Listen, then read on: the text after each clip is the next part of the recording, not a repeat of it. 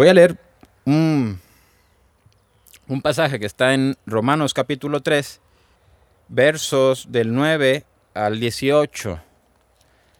Dice de la siguiente manera, ¿qué pues? ¿Somos mejores? Perdón, ¿somos nosotros mejores que ellos? En ninguna manera. Pues ya hemos acusado a judíos y a gentiles que todos están bajo pecado, como está escrito. No hay justo ni a un uno. No hay quien entienda. No hay quien busque a Dios. Todos se desviaron, a una se hicieron inútiles. No hay quien haga lo bueno, no hay ni siquiera uno. Sepulcro abierto es su garganta, con su lengua engañan, veneno de áspides hay debajo de sus labios, su boca está llena de maldición y de amargura, sus pies se apresuran para derramar sangre, quebranto y desventura hay en sus caminos, y no conocieron camino de paz. No hay temor de Dios delante de sus ojos. Ese lo escribió el apóstol Pablo. Y, y está hablando Pablo sobre, sobre la naturaleza pecaminosa del hombre. Y cuando está hablando Pablo sobre este tema, y, según lo que, nos está, lo, que vamos leyendo, lo que es revelado por el Espíritu de Dios, eh, hay muchas cosas que, se, que, que, Pablo dijo al respecto. Primero acusó a todas las personas de, no, de, de, no, de que nadie podría decir que está exento de pecado. Alguna vez alguien me preguntó, si yo soy bueno, ¿por qué eh, necesito a Cristo? ¿Verdad? Eh, no voy a hablar ahorita sobre eso, pero lo que vemos aquí, o lo que Pablo nos narra, o lo que el Espíritu de Dios nos narra, es una vida de, tristeza. Es una vida de perdición. La Biblia dice, en, las, en, las, palabras de Pablo, dice, eh, se hicieron inútiles, una vida sin propósito.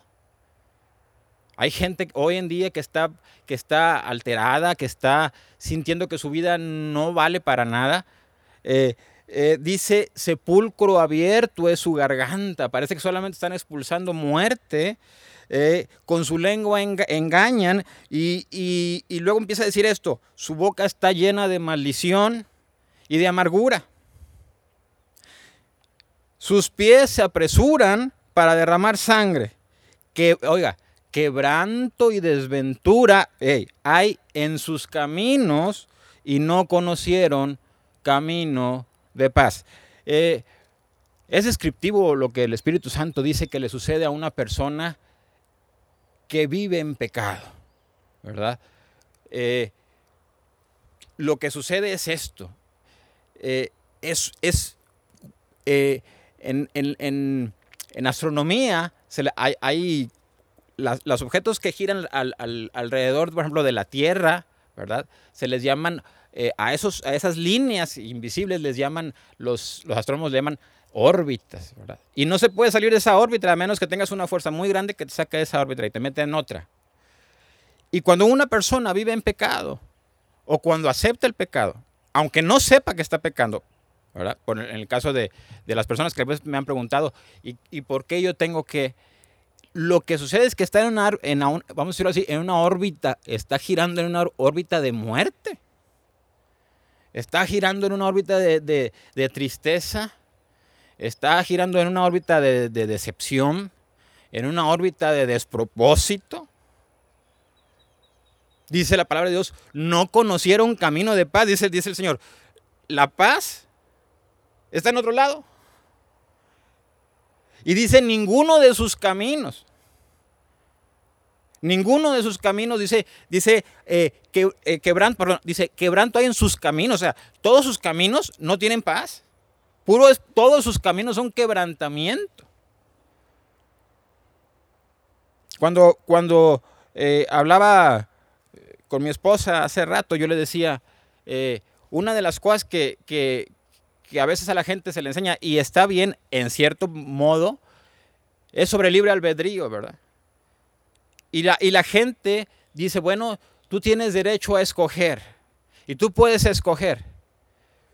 Pero cuando tú lees la palabra de Dios, puedes escoger en, cierta forma, porque cuando, cuando tú estás eh, o has pecado, la Biblia dice que te, que te haces esclavo del pecado y empiezas a girar en una órbita pecaminosa y no puedes salir de ahí. Eso de que puedes escoger, no hay alguien que solamente pueda decir, bueno, ya voy a escoger ahora hacer lo bueno y ya. No es tan sencillo. El Señor Jesucristo dijo, si el Hijo del Hombre los, los liberare, entonces van a ser libres. No es nada más una cuestión de elección. Mucha gente se la pasa diciendo o, pensando el por qué no pueden dejar esas cosas. Hay, gente que quiere dejar cosas, las cosas que ellos mismos saben que están mal y no pueden. Quieren dejar de mentir y mienten. Y cuando mienten ellos saben que se provocan daño a ellos mismos y a los demás. Quieren dejar de cometer adulterio, pero lo siguen haciendo. Conocí a, un amigo cuando yo estaba en, mi trabajo anterior, hace unos 20 años, y él era un hombre que practicaba el adulterio pero estaba, era en su vida, él, él, él, no quería hacerlo, él decía, es que yo no sé cómo dejarlo. Pero parecía que siempre, de alguna manera, siempre llegaba, lo agarraban y lo jalaban otra vez, ¿verdad? Y dice la palabra de Dios, quebranto hay en sus caminos. Una de las cosas que el diablo hoy está, haciendo, hoy, hoy, en la actualidad, está intentando, fíjese lo que, le estoy diciendo, está intentando convencer a la gente de que el pecado está bien y que es bueno. Y que lo aceptes como lo que es, como, como, algo bueno, como algo que es parte de ti, parte de tu naturaleza, acéptalo. Y él sabe que si él que, lo que está haciendo es que cuando la gente acepta y abraza el pecado en su vida, está abrazando la muerte literalmente. En Proverbios, el rey Salomón escribió por medio del Espíritu Santo otra vez, hay camino que al hombre le parece derecho, pero su fin es camino de muerte. Y tú lo ves y tú dices, oye, se ve, se ve muy bien. ¿Por qué? Porque tengo un montón de razonamientos que me dicen que si lo hago está bien que me voy a divertir, que me voy a divertir, que, voy a gozar de la vida, ¿verdad? ¿Se acuerda usted cuando Jesucristo fue tentado? Dice la palabra de Dios que en un punto de, esa tentación el diablo le ofreció, dice que le ofreció todos los reinos del mundo y la gloria de ellos, se los enseñó y le dijo, mira, todo esto me, me pertenece, te los voy a dar si me adoras, ¿verdad? Porque es tentador. Son caminos que se le ofrecen al hombre el camino de las riquezas. Cuando seas rico vas a ser feliz. El camino de la diversión. Diviértete, tienes que aprovechar tu vida. El camino de, de la sabiduría, de la filosofía, de la ciencia. Pero cuando, pero cuando esas personas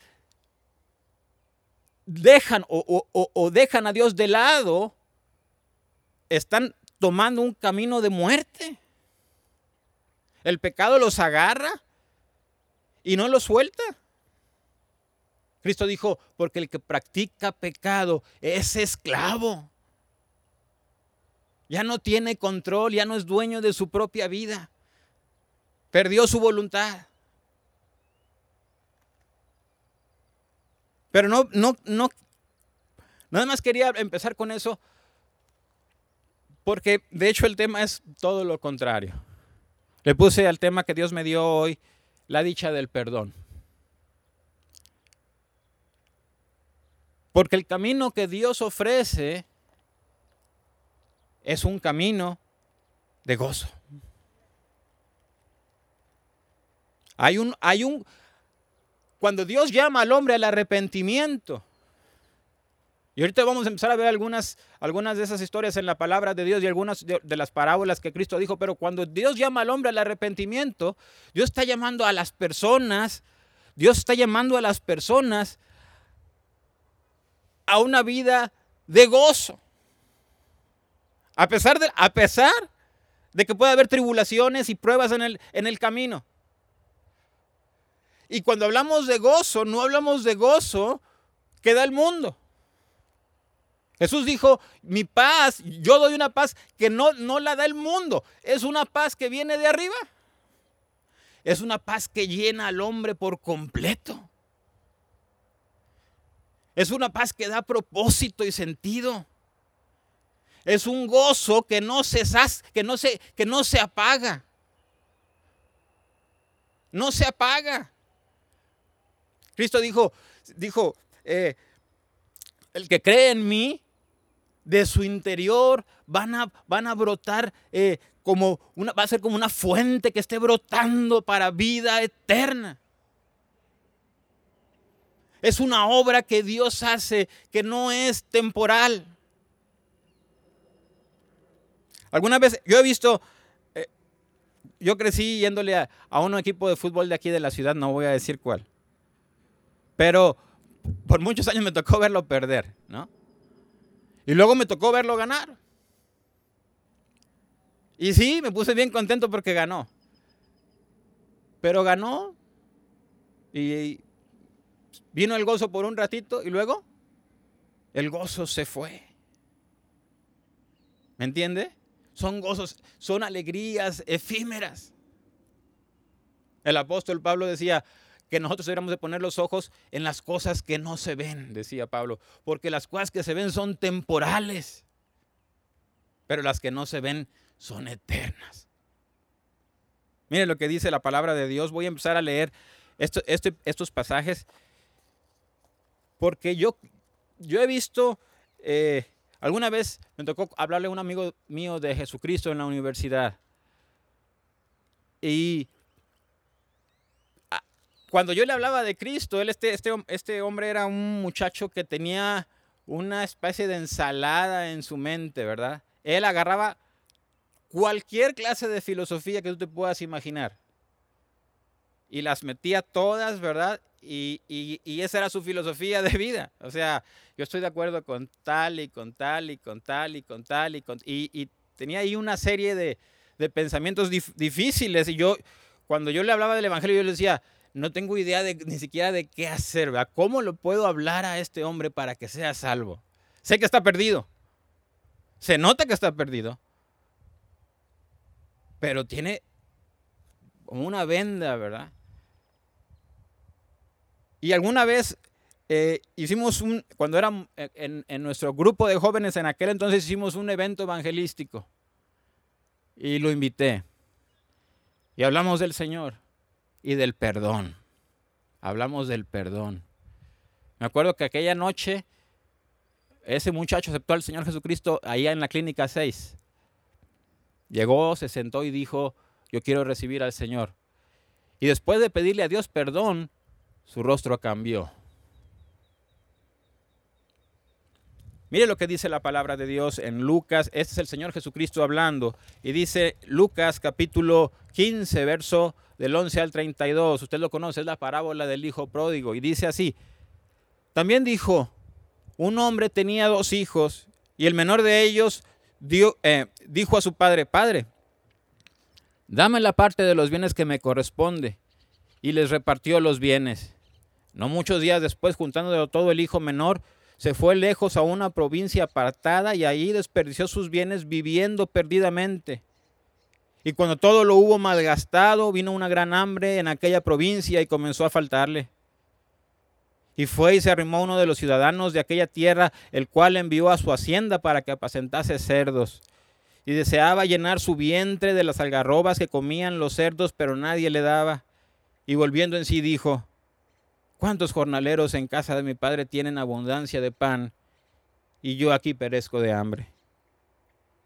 Me levantaré e iré a mi padre y le diré, Padre, he pecado contra el cielo y contra ti.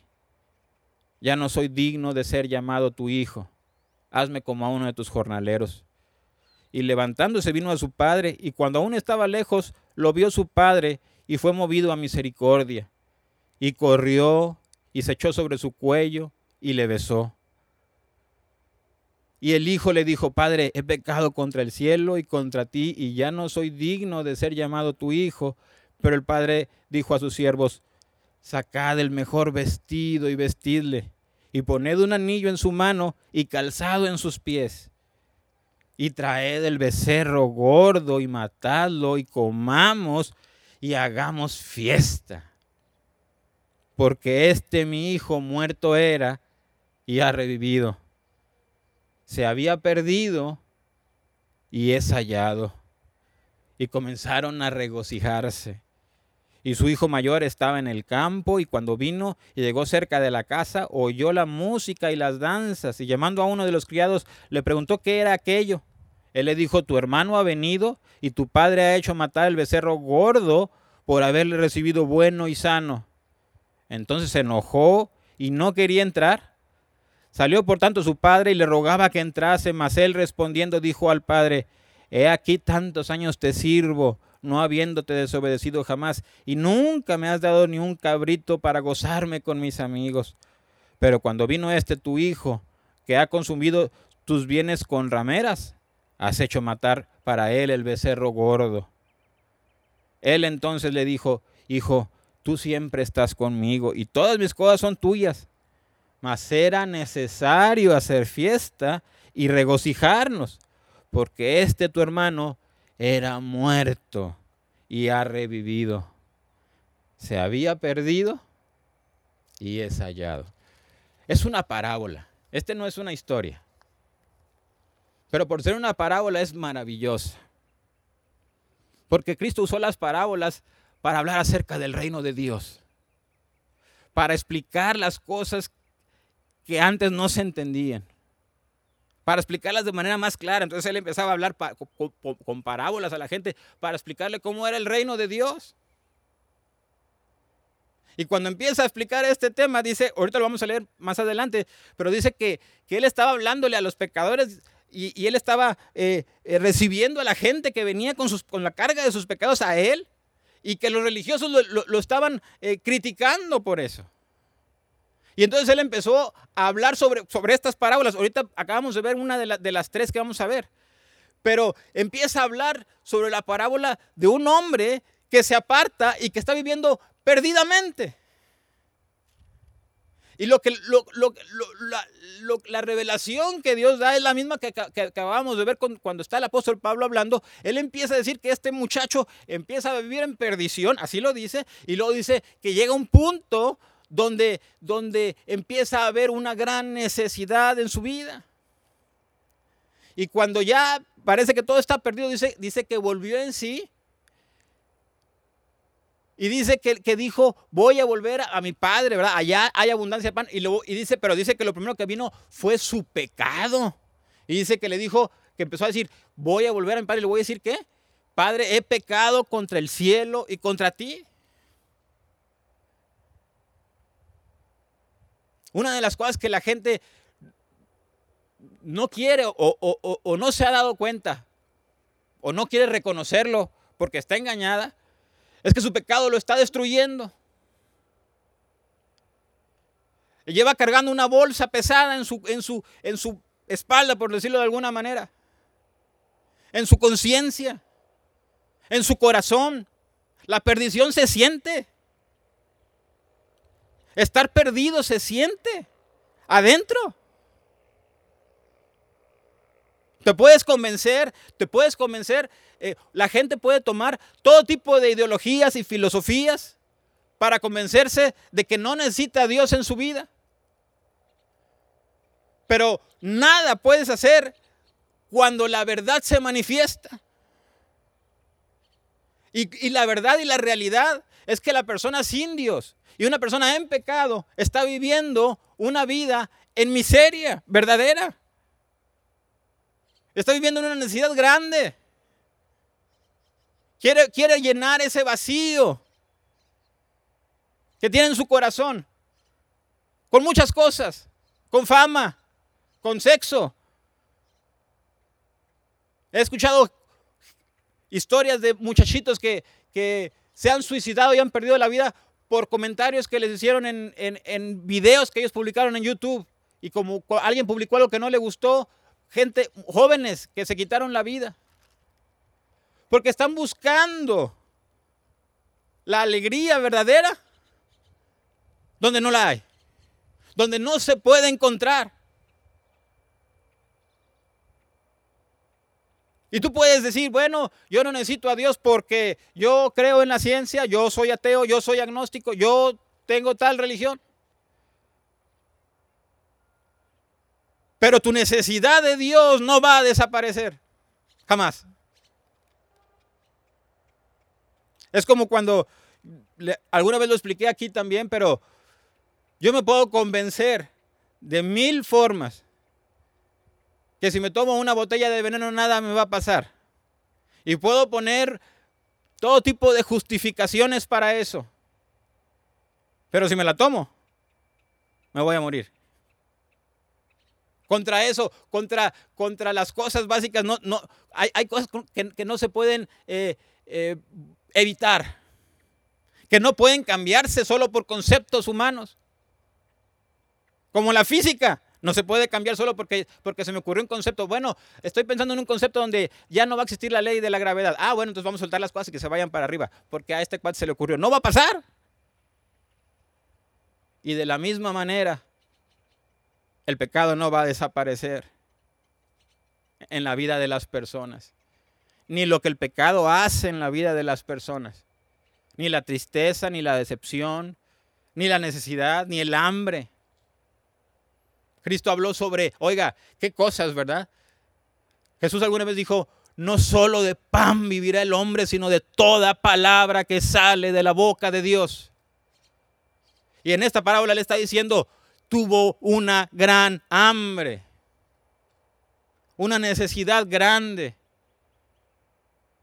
una necesidad, Dios lo sabe. Por eso puso esta, por eso habló sobre esta parábola diciéndole, el hombre es cuando el hombre se aleja de Dios, cuando el hombre toma en sus manos sus caminos, como decíamos ahorita, eh, el Señor lo sabe, dice, van a ir a vivir en, en perdición. Jesús lo dijo, dijo, usó palabras como vivir, vivir perdidamente y desperdiciar, vidas desperdiciadas.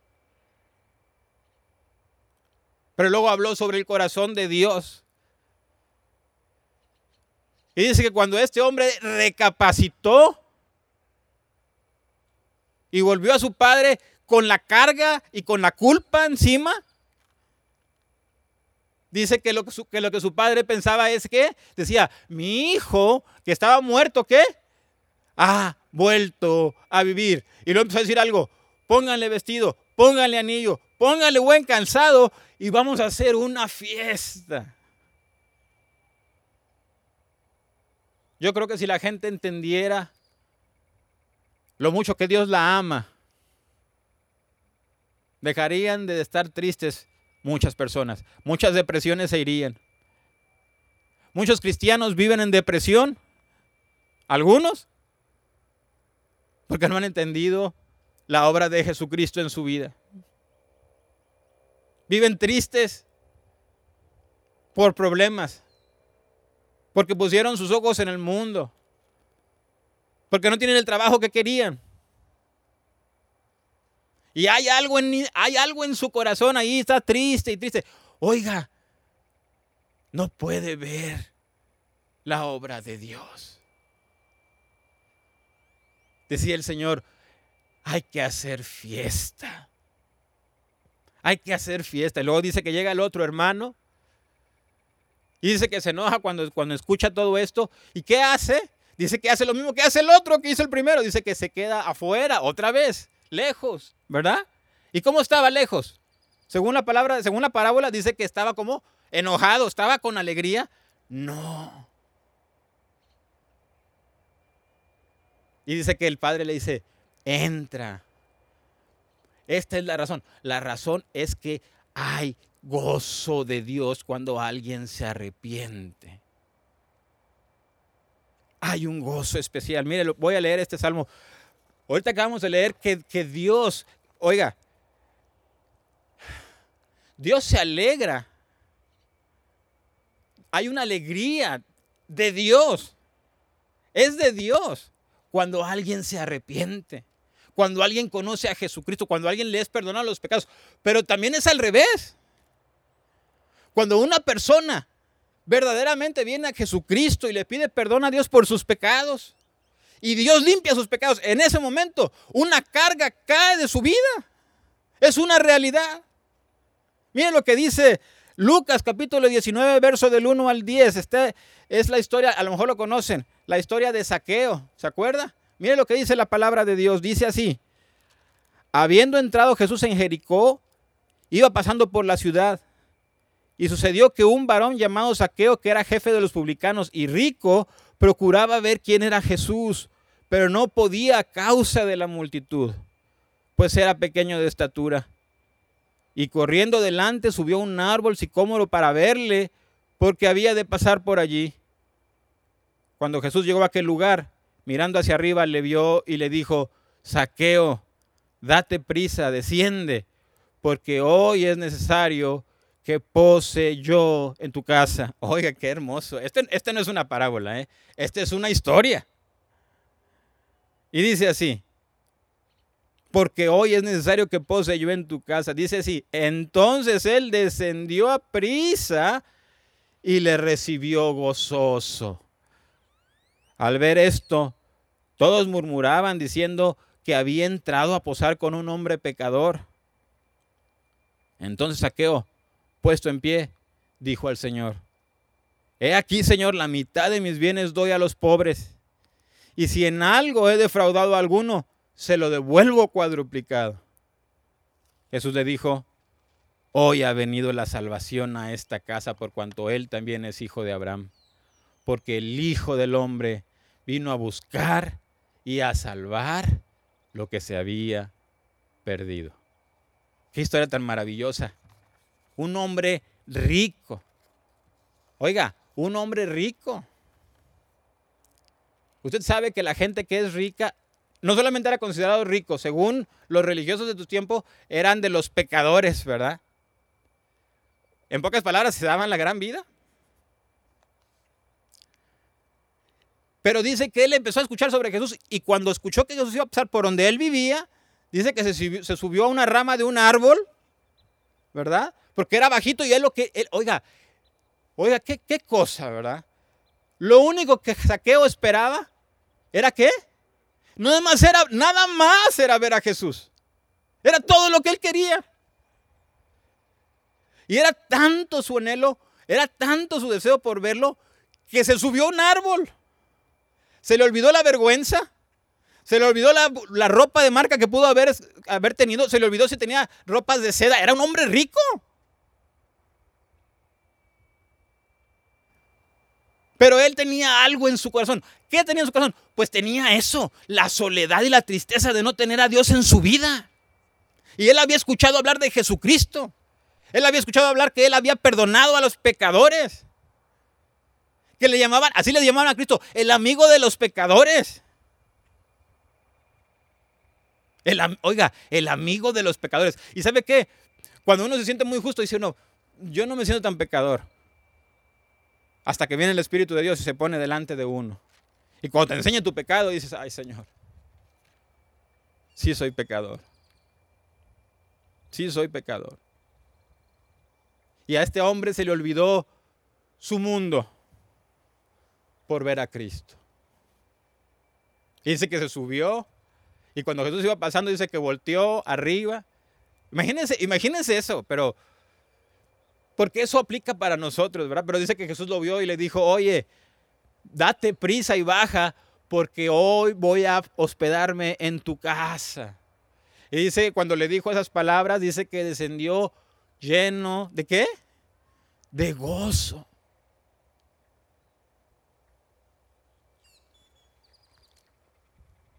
Cuando hablamos de Jesucristo, la gente tiene en, a veces en su mente la idea del Jesús que dibujan en las películas, del Jesús de Hollywood. Cuando leemos la Biblia o cuando tenemos quién es el quién es el que vio saqueo, a quién vio. Según la palabra de Dios, las cosas cambian.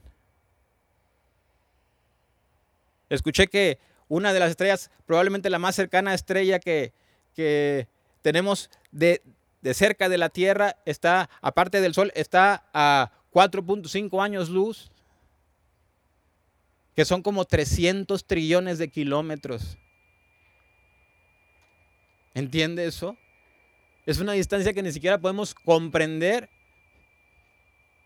Y cuando hablamos de la Biblia y del Dios de la Biblia, dice la palabra de Dios, los cielos de los cielos no me pueden contener.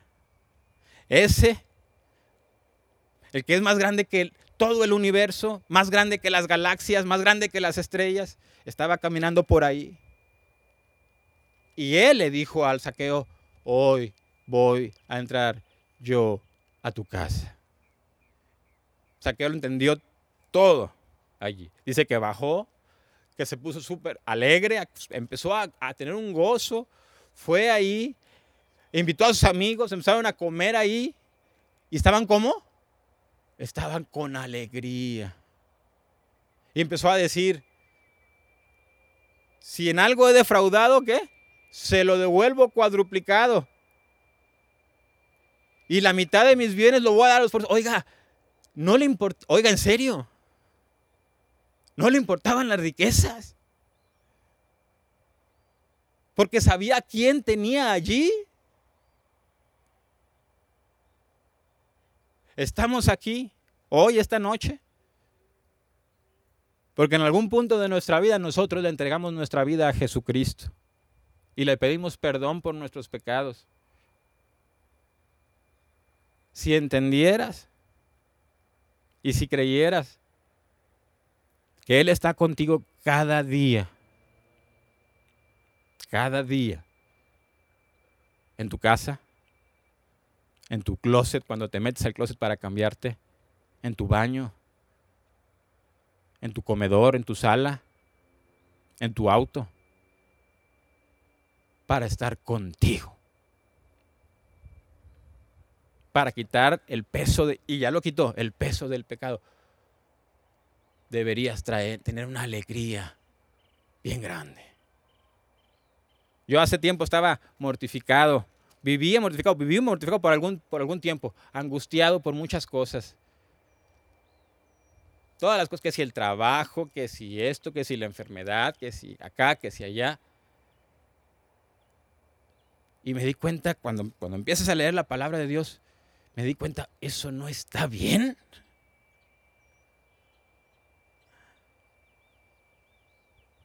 El gozo de tu salvación. Mire lo que dice David cuando David cometió alguna vez eh, uno de los pecados eh, graves que se mencionan en la Biblia. Él cometió adulterio. Y luego fue confrontado por Dios. Dios, envió a un profeta llamado Natán a confrontarlo. Y le hizo ver su pecado. Miren lo que escribió David, Salmo 51. Dice así, ten piedad de mí, oh Dios, conforme a tu misericordia, conforme a la multitud de tus piedades, borra mis rebeliones. Lávame más y más de mi maldad y limpia de mí, perdón, y límpiame de mi pecado, porque yo reconozco mis rebeliones y mi pecado está siempre delante de mí. Contra ti, contra ti solo he pecado y he hecho lo malo delante de tus ojos para que seas reconocido justo en tu palabra y tenido por puro en tu juicio. He aquí en maldad he sido formado y en pecado me concibió mi madre. He aquí tú amas la verdad en lo íntimo y en lo secreto me has hecho comprender sabiduría. Purifícame con hisopo y seré limpio. Lávame y seré más blanco que la nieve. Hazme oír gozo y alegría y se recrearán los huesos que has abatido esconde tu rostro de mis pecados y borra todas mis maldades.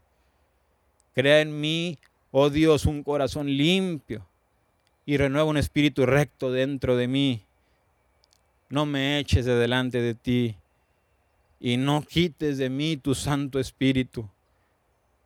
Vuélveme el gozo de tu salvación y espíritu noble me sustente. Entonces enseñaré a los transgresores tu camino, tus caminos, y los pecadores se convertirán a mí, a ti. Líbrame de homicidios, oh Dios, Dios de mi salvación. Cantará mi lengua tu justicia. Señor, abre mis labios y publicará mi boca tu alabanza. Hasta ahí. Un hombre que caminaba con Dios, pero pecó. En algún punto fue como decimos, como dicen, ¿verdad? La carne le ganó y pecó.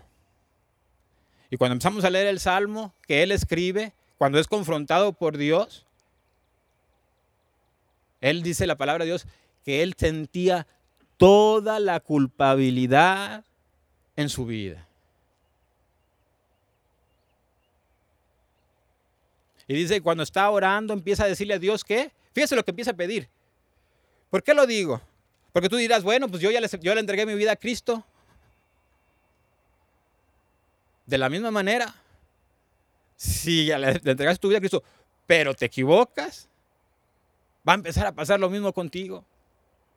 Va a empezar a venir culpabilidad. Va a empezar a venir tristeza. Dice la palabra de Dios que él empezó a decirle que lávame. Él decía, lávame, lávame más y más. él, él se sentía mal por el pecado que tenía encima.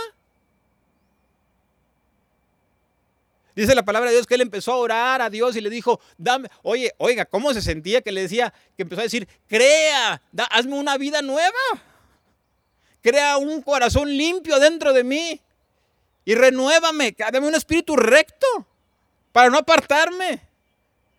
Y luego le empezó a decir algo que había perdido. ¿Qué dijo? Vuélveme qué? El gozo de tu salvación. Alguna vez escuché un título de una predicación. No, no la escuché, no alcancé a escuchar la predicación, pero escuché el título. Se llamaba Las cosas que hacen que el plan de Dios en tu vida sea un poco más lento. Una de las cosas que, que pudieran caber allí en ese título es el pecado en la vida de los creyentes. Cuando una persona, cuando un creyente acepta algo que está en su vida y que acepta, lo, lo, hace y se justifica y ahí más o menos como que la va llevando, puede, y no digo que no es cristiano, pero lo que va a empezar a pasar es que va, va a empezar a tener una vida llena de culpabilidad y de tristeza. ¿Entiende lo que digo? Y cuando quiera avanzar en su vida cristiana, va a empezar a sentir las cargas del pecado. Pablo decía, decía, despojémonos de todo peso y del pecado que nos asedia. Así escribió Pablo en Hebreos 11. en Hebreos 12, despojémonos de todo peso y del pecado que nos asedia y corramos con paciencia la carrera que tenemos por delante. Cuando una persona acepta, cuando una persona que es creyente, que es, le ha dado su vida a Jesucristo, em, empieza a practicar alguna clase de pecado o, acepta un pecado, cualquiera que éste sea, por más pequeño que parezca, en su vida, el Espíritu de Dios va a empezar a hacer en su vida estragos. Y una de las cosas que Dios usa para hacer que sus hijos vuelvan a Él es tristeza. Es la tristeza de Dios. Hay una tristeza que, Pablo decía, hay una tristeza que, produce el, mundo y es para muerte, pero hay una tristeza según Dios y es para vida, para arrepentimiento. Dios va a empezar a decir, oye, no está bien. Y tú vas a empezar a sentir que, que no estás bien. Y, y, luego vas a querer venir a predicar o a cantar o a hacer algo y te vas a empezar a frenar. Porque tu pecado va a estar ahí delante de ti. David decía, mi pecado está siempre delante de mí. Y delante de ti ahí está, yo lo estoy viendo. Siento que está ahí todo el tiempo.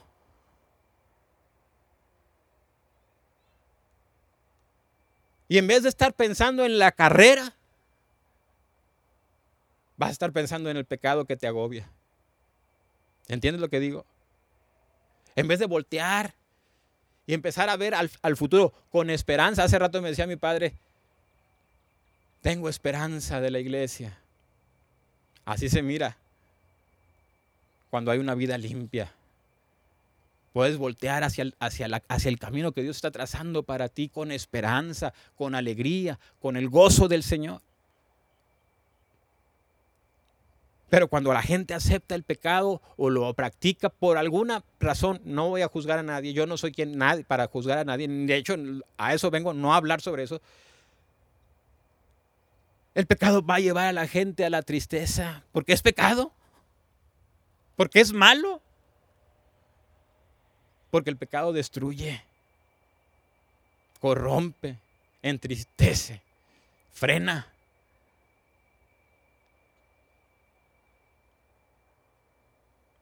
Pero cuando, cuando leemos las escrituras vemos que Dios espera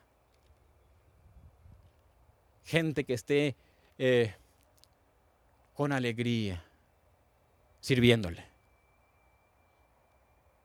Con alegría. Decía el Salmo 100, cantad alegres al Señor, habitantes de toda la tierra. ¿Verdad? ¿Se acuerda de ese? Es lo que Dios espera.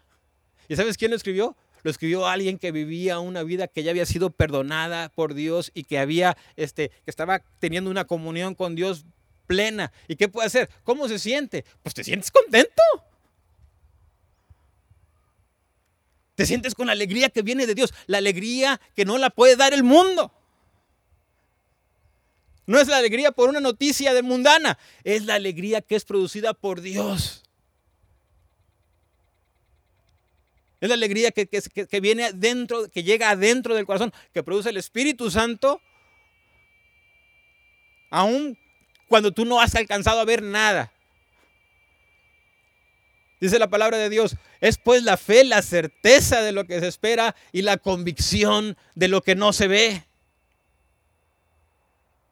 Hay algo que Dios hace. Me gusta ese pasaje porque en inglés usan unas palabras algo distintas que tienen mucho sentido. Usan la palabra, es pues la fe la sustancia de lo que se espera, dice. Y es la evidencia de lo que no podemos ver. ¿Entiende eso? Está diciendo que lo que Dios hace, que, la, que lo que Dios produce, que la fe y el gozo de Dios es algo muy real. No se ven, pero son reales. Tan reales que Jesús dijo, si tuvierais fe, ¿cómo? Como un grano de mostaza. No dijo, no habló sobre un concepto ahí abierto, pero lo cuantificó como un grano de mostaza. Y cuando una persona viene a Jesucristo, a igual manera, la fe, el gozo, la paz son muy tangibles. Son verdaderos. Y es a lo que Dios nos invita cada día. Cada día. Oiga, Dios quisiera que sus hijos, y lo digo en serio, fíjese bien lo que le voy a decir, pero Dios quisiera que cuando nos viera, cuando llegáramos delante de Él, que llegáramos con alegría porque vamos a estar con el Señor. ¿Entiende eso? Que no llegáramos llor y llor. señor, ¿qué, te pasa? Ay, Señor, todo mal siempre. Y luego al siguiente día. ¿Y al otro? Van a decir los ángeles, ahí viene la sirena, ¿verdad? Uh. Decía el Señor Jesucristo, hay gozo delante de los ángeles de Dios por un pecador que se arrepiente. ¿Escuchó eso? Eso lo dijo Cristo. Fíjese lo que dijo. No dijo que los ángeles se alegran. Dice, ¿hay gozo de qué? Delante de los ángeles de Dios. ¿Quién está delante de los ángeles de Dios? Dios Padre. Dios sabe, Dios sabe lo que el pecado nos hace. Por eso Cristo murió por nosotros. Por eso Cristo murió por nosotros. Y yo quisiera, ya no voy a alcanzar a leer todo, pero yo quisiera que, que pienses en esta noche. y medites en Dios. Que pienses en todo lo que Dios ha hecho en tu vida. No empieces a, no empieces a, pensar mundanamente, bueno, yo quisiera que Dios haga esto y esto por mí. No, piensa lo que Él ya hizo por ti. Yo le decía a mi padre, entre semana, y le digo, cada vez que voy a mi cuarto y, necesito orar, solamente me tengo que hincar y entro en la presencia de Dios directamente. Y es una alegría y es una confianza tan grande y es una paz tan grande. Y eso lo hizo Cristo por nosotros. Puedo llegar y orar me hablan, me han hablado a, personas y me dicen, me hablan, oh, quiero que ores por mí, ora por mí. Yo les digo, no tengas miedo, vamos a orar, pero no tengas miedo. Espera. ¿Por qué? Porque nuestro Dios es un Dios que responde. Y nuestro Dios es un Dios de gozo es un Dios de gozo. Amén. Amén. Vamos a terminar orando. Y vamos a, vamos a orar. Y, yo quisiera que si tú has estado afligido, no sé cuál pudiera ser tú. No, a lo mejor no es el pecado, pero a lo mejor puede ser enfermedad, problemas. Pero si algo te está quitando la alegría, la alegría en tu vida, te está, te está, te está robando parte de tu vida.